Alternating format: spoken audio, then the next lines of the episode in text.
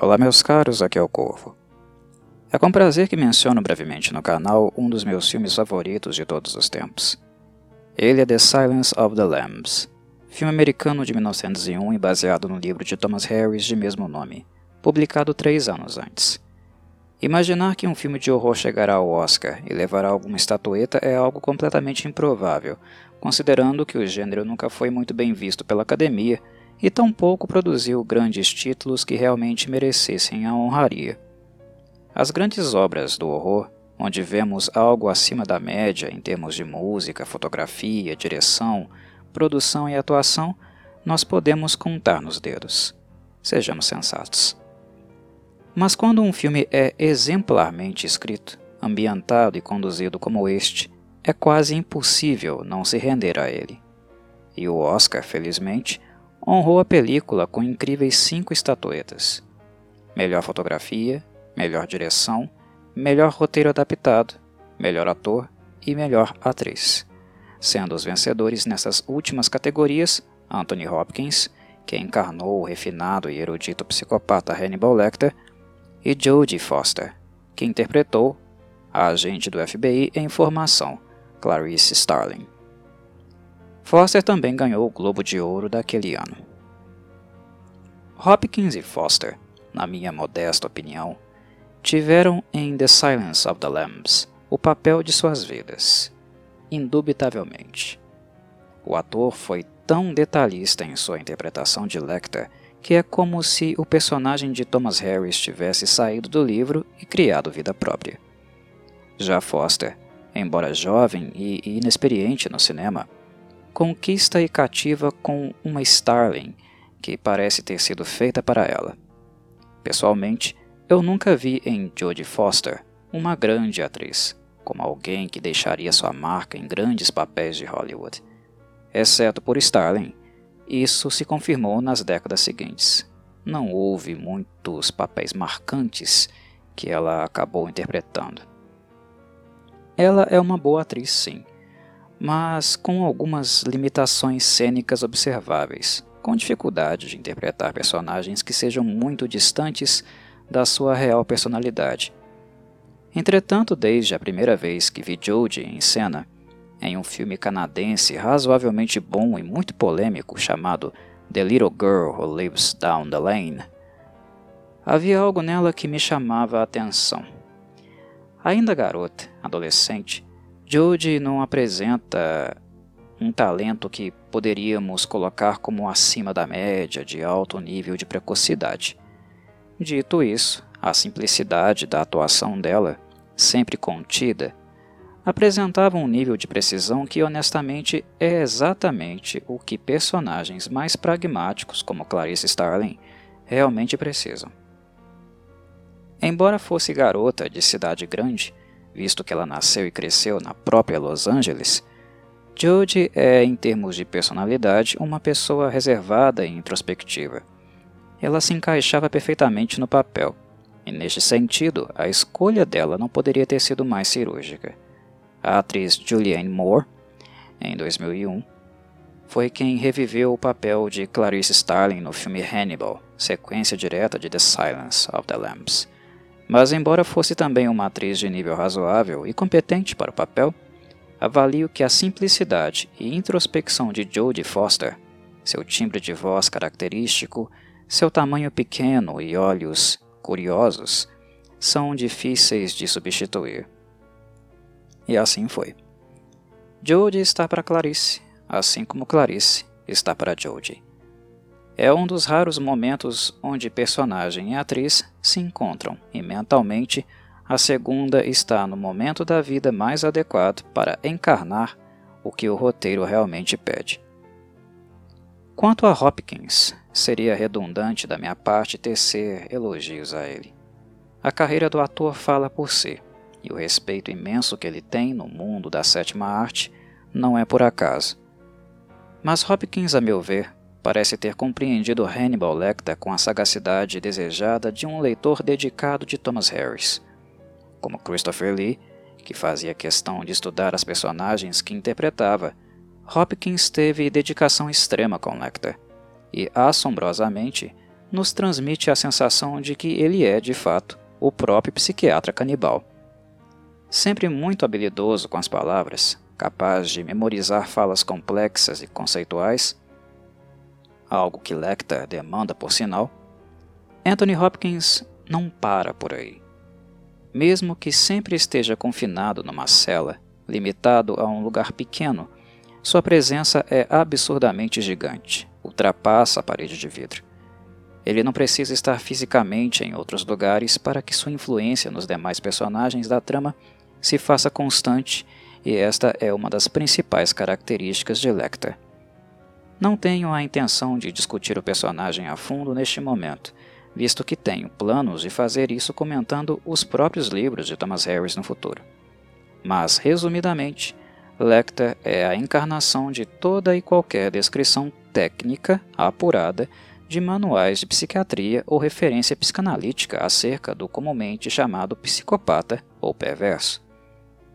Ele é culto, refinado, criativo, manipulador e completamente desprovido de mecanismo de censura, sentimento de culpa ou hesitação.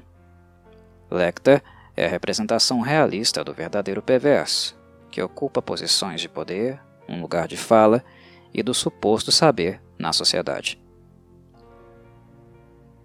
o que não perdem, mesmo quando são capturados vivos, diga-se de passagem, como é o caso de Lecter aqui, e algo que Thomas Harris explora bastante nos livros Red Dragon e The Silence of the Lambs, aproximando agentes do FBI do canibal para que, através da erudição e perspicácia do psiquiatra, ele colaborasse na elaboração do perfil psicológico do psicopata da vez que está lá fora, cujo paradeiro e identificação o FBI não está conseguindo traçar, definir sozinho. Mas, é claro, Lecter colabora, mas sempre por linhas tortas. O seu nível de intervenção não é somente no caso, mas também nas pessoas que estão tendo contato direto com ele, e assim, através dos conhecimentos e técnicas psicológicas que ele possui, acaba por ter uma influência enorme no contexto externo às grades onde ele se encontra confinado foi algo que Will Graham letalmente experimentou em Red Dragon, e que, por desespero e também falta de empatia, o agente Jack Crawford, cuja ética de trabalho é bastante questionável, acaba por novamente expor mais um agente. Dessa vez, a ainda inexperiente Clarice Starling, que certamente não estava preparada para lidar com este monstro que é Hannibal. Exatamente como Crawford esperava, Clarice possuía as características necessárias para interessar Lecter. Além de atraente, Starling é sagaz e mentalmente muito ativa, o que fatalmente o estimula, visto que ele detesta pessoas rasas, triviais, sem etiqueta e desprovidas da sede do conhecimento. Starling tem um potencial imenso, o que Lecter, naturalmente, poderia explorar também em benefício próprio. E é isto que acompanhamos no livro e na adaptação cinematográfica. Ao captar todas estas nuances da obra de Thomas Harris, o trabalho de Hopkins se torna ímpar. A linguagem corporal do ator neste filme é certamente a melhor de toda a sua carreira. A expressão, o olhar, o tom da fala e o estranho charme de Lecter que seduz suas vítimas mesmo que elas saibam que estão entrando na boca do lobo, são aspectos memoráveis. Avalio, entretanto, que Hopkins não seria capaz de tudo isso sem duas coisas que certamente fizeram muita diferença nesse filme. A primeira delas é a trilha sonora, criada pelo mago canadense das orquestrações, Howard Shore. A música é esplendorosa, muito acima da média se comparada à maioria das obras de horror psicológico que encontramos por aí. Mas o grande diferencial dela, e que particularmente me agrada muito, é o fato dela sempre ser constante. A música de Howard Shore e orquestra é muito bem distribuída no filme todo, ambientando as cenas devidamente quando estas evocam algo mais rebuscado, emotivo, eletrizante ou misterioso. Shore tem uma carta na manga para cada momento, e sem dúvida sua música acrescenta uma camada de tensão adicional quando a presença de Lecter se faz sentida. A música potencializa ainda mais o trabalho cênico de Hopkins, se fundindo ao personagem que, como sabem aqueles que leram os livros de Thomas Harris, é um fã incondicional de música clássica. E não poderia deixar de mencionar, é claro, o roteiro de Ted Talley. Ele é o segundo elemento, simplesmente um espetáculo. In the Silence of the Lambs, Talley escreveu o melhor roteiro adaptado da vida dele. Quando reflito sobre adaptações literárias para a sétima arte, são poucos os nomes que me vêm à mente no sentido de identificar uma precisão estética, um andamento adequado, uma ambientação coerente e fiel.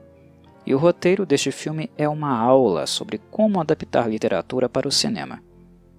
Visto que Ted Talley não passou nem perto de conseguir tal façanha pela segunda vez, não sei se o roteiro deste filme foi escrito em um momento de grande iluminação dele.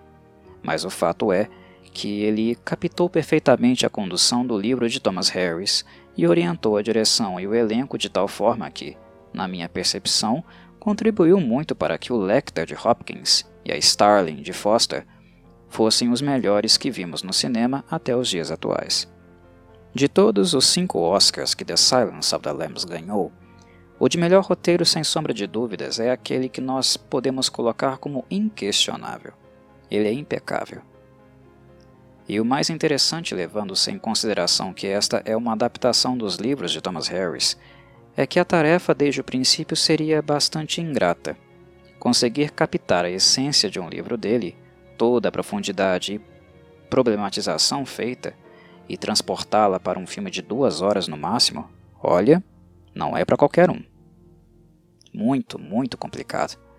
Verificamos isso quando analisamos os outros filmes sobre Lecter que foram feitos posteriormente: Hannibal, Red Dragon e Hannibal Rising. Nenhum deles, em termos de roteiro, engraxa os sapatos de The Silence of the Lambs. O raio definitivamente não caiu duas vezes no mesmo lugar, mesmo com o envolvimento de Ted Talley em Red Dragon e do próprio Thomas Harris, que foi convidado para trabalhar em Rising. O que presenciamos em The Silence of the Lambs é um estúdio minúsculo, a Strongheart Productions, criando a masterpiece de sua história. Usando uma frase clichê, mas cabível para este caso, é como se todos os astros estivessem devidamente alinhados.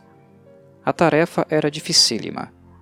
Há muitos que acreditam que a premissa de The Silence of the Lambs, que repete a mesma utilizada em Red Dragon, é bastante simples que se trata de usar um psicopata para capturar outro porque supostamente eles pensariam igual.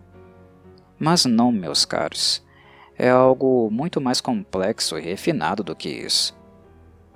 Embora haja realmente este princípio no texto, e ele seja o ponto de partida, o que temos que perceber é que estamos falando de Lecter.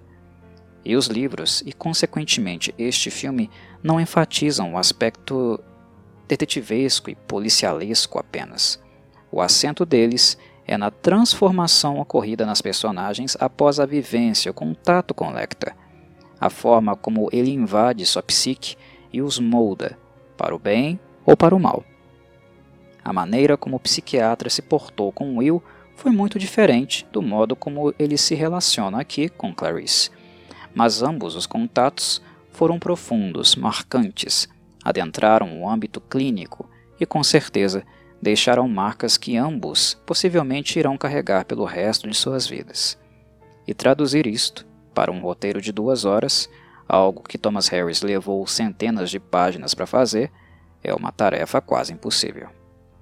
Somado a isso, ainda existe a discussão social que Harris também não abdicou de fazer em seus livros e que gratamente o filme também teve coragem de apresentar em The Silence of the Lambs, o enfoque foi na misoginia, que impera em instituições de orientação bélica, com algum nível de militarização, como é o caso do FBI. Vemos como Clarice, sintomaticamente seguindo os passos do falecido pai, é extremamente esforçada, focada, dedicada e capaz de fazer o trabalho em um nível igual ou superior à maioria dos homens que fazem parte do curso de preparação. Mas mesmo assim, ela é menosprezada, ridicularizada e explorada pelas figuras masculinas durante todo o filme. Os alunos do FBI, os policiais militares de uma cidade onde uma das vítimas de Buffalo Bill é encontrada, os cientistas que identificam a espécie da mariposa usada pelo assassino em série, Tilton, o diretor do hospital onde Hannibal está encarcerado em Baltimore, o próprio Jack Crawford. Todos eles zombam, ridicularizam, subestimam ou exploram Clarice Starling em alguma dimensão, apenas porque ela é mulher, atraente, baixinha e de aparência frágil. Ela é mais inteligente e competente que todos eles, mas é assediada e desconsiderada apenas por causa do gênero. Em certo aspecto, Lecter também se interessa por ela e a ataca, fazendo perguntas de cunho sexual, pois ele percebe que Clarice sofre com constante preconceito. É uma forma que ele encontrou de fragilizá-la e chegar ao seu principal trauma, o grito dos cordeiros. Mas, por incrível que pareça, ele é um dos únicos personagens que realmente dedicam a Clarice algum tipo de reconhecimento. Por perceber que ela tinha talento, tinha capacidade, e ela demonstra isso durante todo o caso, toda a condução, na maneira como ela segue as pistas, aquilo que ele vai aos pouquinhos, de grão em grão, compartilhando com ela. É claro que Lecter a utiliza para seus próprios interesses e que isso também se trata de objetificação. Mas ao término dos encontros com Clarice, é irônico perceber como foi justamente o psicopata da história, o principal monstro de The Silence of the Lambs, o único capaz de dirigir a Starling o merecido reconhecimento por aquilo que ela é, ela é como pessoa, aquilo que ela é como ser humano algo que Harris fez na obra escrita e que o filme trabalhou muitíssimo bem também. Enfim, The Silence of the Lambs é um filme fenomenal, baseado em um livro ainda melhor. Eu poderia ficar falando ininterruptamente sobre ele, mas é algo que reservarei para os comentários que algum dia eu farei sobre o livro em si, que algum dia abordarei no canal. Por ora, espero que tenham sido satisfatórias as colocações preliminares que fiz em relação ao filme e que elas tenham motivado aqueles que não o conhecem a assistir. É um filme esplendoroso, um dos melhores do gênero horror psicológico. A todos um forte abraço e saudações corvides.